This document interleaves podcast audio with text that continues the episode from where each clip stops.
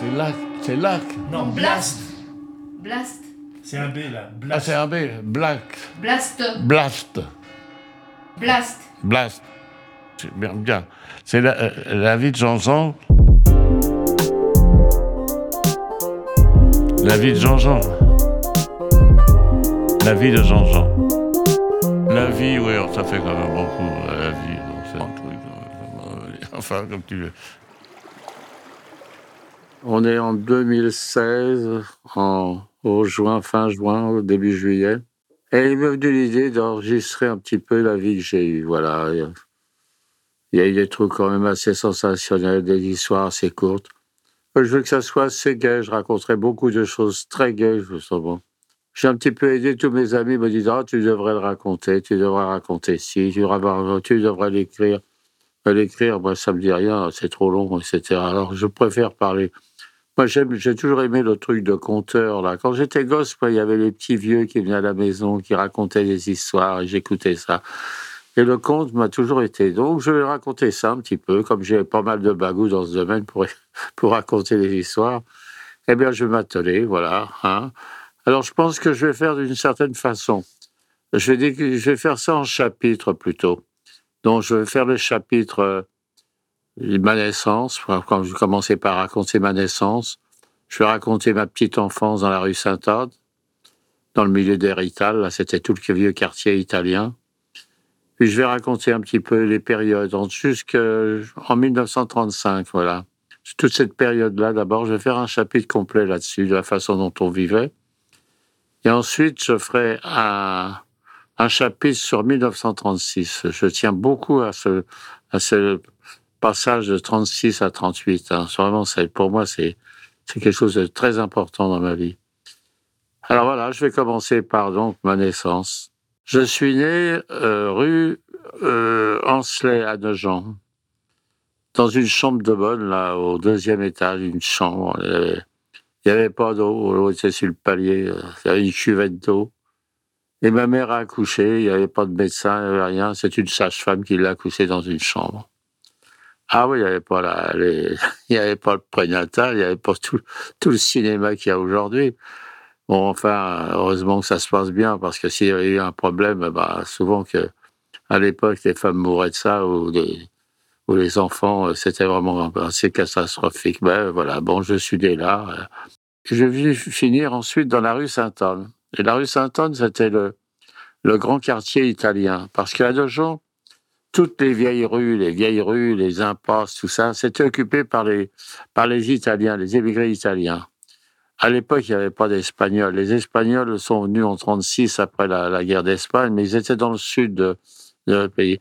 Il y avait des Polonais, mais les Polonais, il n'y en avait pas. Ils étaient plutôt dans l'est de la France. Hein. Dans Nogent, il n'y avait que, que des Italiens. Et pas des Italiens du sud. Hein. Il n'y avait que des Italiens du nord, là, de, de Parme, de Piacenza, de ce coin-là. C'était tous les gars de ce coin-là. Hein. Milanais, enfin. Cette période-là, il n'y avait pas des gens du Sud, il n'y avait pas de gens. Les gens du Sud partaient aux États-Unis, ils allaient. Ils partaient tous aux États-Unis. D'ailleurs, mon père devait partir aux États-Unis. Quand il s'est présenté, il a passé la frontière avec des copains et il devait partir, il devait partir aux États-Unis. Et puis il est arrivé à la gare de Lyon. Euh, c'est dans le quartier de la rue d'Avron, c'était le quartier italien là, parce que tous les gars qui arrivaient de la gare de Lyon, bah, ils allaient dans ce quartier-là. Et ils habitaient dans les chambres de bonne, dans les trucs. Il y a plusieurs dans la, puis bon, puis il s'est arrêté là, il n'a pas pu prendre le train, il n'a pas pu pour aller, pour aller au, au, Havre pour essayer de partir. Donc il est resté là, et puis donc, ben, heureusement, j'ai toujours dit, j'ai eu, du pot parce qu'il était parti sur Brooklyn, ben, il est resté en France et ça a été, pour moi, ça aurait été un bonheur d'être, qu'il soit resté à Paris, quoi.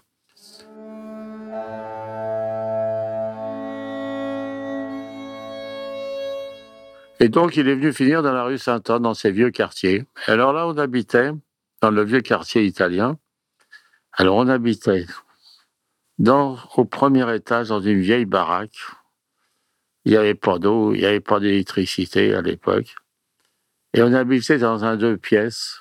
Les pièces faisaient 3 mètres 50 sur 3 mètres 50 ou 4 mètres sur 3 mètres, enfin. On n'avait pas l'eau au début. Je me souviens qu'on allait chercher l'eau à la fontaine. Hein. Mais après, euh, on n'avait pas l'électricité non plus parce que le soir, souvent, ma mère me, me donnait, je me rappelle de ça, me donnait un chiffon et avec un chiffon, j'essuyais les, les lampes pigeons là, qui nous faisaient de l'électricité. Alors ça faisait de la suie sur les, sur les, sur les tubes. Alors je passé un chiffon et j'enlevais la, la suie pour, pour pouvoir s'éclairer. Euh, la, l'électricité, je me souviens pas quand elle est arrivée. Et j'ai une anecdote sur l'électricité assez marrante d'ailleurs parce que Jean-Jette, euh, une grande amie, elle habitait dans un quartier ouvrier, elle, de Champigny. Et quand on a, lui a mis l'électricité, elle me racontait que euh, tous les mômes appuyaient, ils éteignaient, ils appuyaient, ils allumaient, ils éteignaient, ils allumaient. Il y avait la mère qui criait Arrêtez avec vos conneries, vous allez la casser cette électricité. oui, on en était là, oui. Hein. Enfin, c'était très drôle. Bon, j'ai eu l'électricité, donc. Euh, bon, j'avais l'eau courante est arrivée un peu plus tard en même temps. Bon, on n'avait pas la, pièce, c'était on avait la grande pièce. Mon père couchait dans la chambre. Il avait un grand lit. Il y avait une très grande armoire en bois, je me souviens, on mettait tout dedans. Et on avait une cave voûtée en bas, et là, on mettait ce qu'on avait dans un, dans un grand quartier, euh, dans un, grand placard, là, avec euh, du grillage, on mettait le, les marchandises, vous voyez, on mettait le vin au frais euh, dans les caves voûtées, c'était. Et donc, voilà, on vivait dans cette pièce-là. Alors, dans la grande pièce, il y avait, on avait un, lit pliant pour moi, et on vivait avec ma grand-mère. Et y avait un lit pliant pour ma grand-mère. Et il y avait une grande table, il y avait quatre chaises autour, cinq chaises autour. Voilà, et on vivait là-dedans. Alors le soir, euh, on dépliait les deux lits. Moi, je couchais tête bêche avec mon frère. Lui était à bout et moi à l'autre bout. Et on se filait des coups de pied. Enfin bon, c'était. Et ma grand-mère, elle couchait sur l'autre, sur l'autre. Bon, on n'avait pas de toilette, naturellement. Hein. Ça, c'est la toilette. Je vous raconterai ça un peu plus tard. Et donc, on vivait dans cette pièce-là, voilà. Alors, le soir, bon, euh, on, dépliait les lits, et puis, euh, Et le, bon, voilà. Alors, souvent, euh, mon père était un mec sympa. Il aimait beaucoup qu'il y ait du monde à la maison. Il aimait beaucoup, il, adorait avoir du monde à la maison. Ma mère était un peu dans son coin, là, bon. Et donc, tous les Italiens qui étaient dans le coin, qui étaient célibataires, et qui vivaient dans des, dans des espèces de masures, dans des coins il n'y avait rien du tout, ils n'avaient pas l'électricité, il n'y avait rien du tout. et quand ils ne quand ils savaient pas quoi faire le soir, eh ben, ils venaient chez moi, ils venaient chez mon père, et là, ils venaient, qu'est-ce qu'ils faisaient Bon, ben, euh, ils jouaient aux cartes, je jouais aux cartes italiennes à l'époque, il y avait la Scopa, euh, Tquentil et euh, Tricette, donc j'ai appris à jouer aux cartes italiennes, mais très très tôt. Je vais avoir 4-5 ans, hein, 6 ans. Hein, je jouais aux cartes avec euh, ma mère et tout ça. Ou alors c'était, si on jouait pas aux cartes, ils chantaient, ils chantaient les chansons italiennes. Hein. Ils chantaient, c'est quand c'était d'avant. Et il y avait toujours un gars, un gars, je me souviens, un type, il, il avait, il devait savoir lire lui, parce que mon père était illettré, il savait ni lire ni écrire. Et les gars qui venaient non plus, mais lui, il avait dû avoir, il devait il savoir lire parce qu'il racontait des histoires et on était là, on écoutait ces histoires. Et tout ça, ça restait jusqu'à 9-10 heures du soir et hop, euh, après, on dépliait les lits, hop, euh, et on se couchait. Et alors, c'est assez marrant parce que il y avait, mon père accrochait sa veste derrière la porte, on accrochait les, les manteaux étaient contre les murs, on accrochait tout ça au, pied du mur. Et, et ma, grand-mère, elle, elle fouillait dans la poche de mon grand-père elle lui piquait des cigarettes et elle fumait. Alors j'entendais mon père crier Hé, guarda, hé, elle fume là, elle, elle fume. Elle fume. Alors, ma grand-mère était emmerdée parce qu'elle fumait la cigarette dans le lit, mais mon père, il sortait l'odeur de la cigarette qui arrivait dans la chambre. Ah, la petite vieille. D'ailleurs, c'était assez drôle, la petite vieille.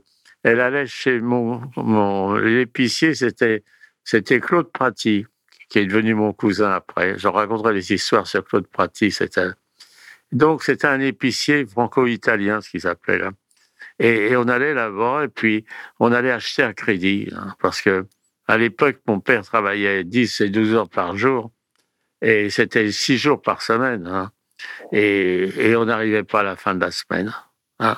On n'arrivait pas à la fin de la semaine et je, le jeudi, mon père il m'envoyait euh, t'es bon. euh, ma mère disait va acheter chez à crédit. Il fallait acheter crédit. Alors moi je gueulais. C'est toujours moi qui vais acheter à crédit. Tout ça j'aimais pas.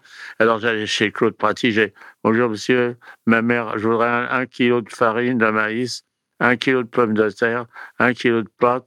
Et ma mère, elle a dit qu'elle paiera samedi. Alors il, il écrivait, il faisait une ardoise. Je ramenais ça à la maison. Voilà. Et avec ça. on faisait- Alors c'est assez rigolo parce que quand je vais à Auchan maintenant et que je vois tout ce que je mets sur le, tapis là, j'ai dit. Alors souvent je dis ça des fois à des gens qui sont à côté de moi.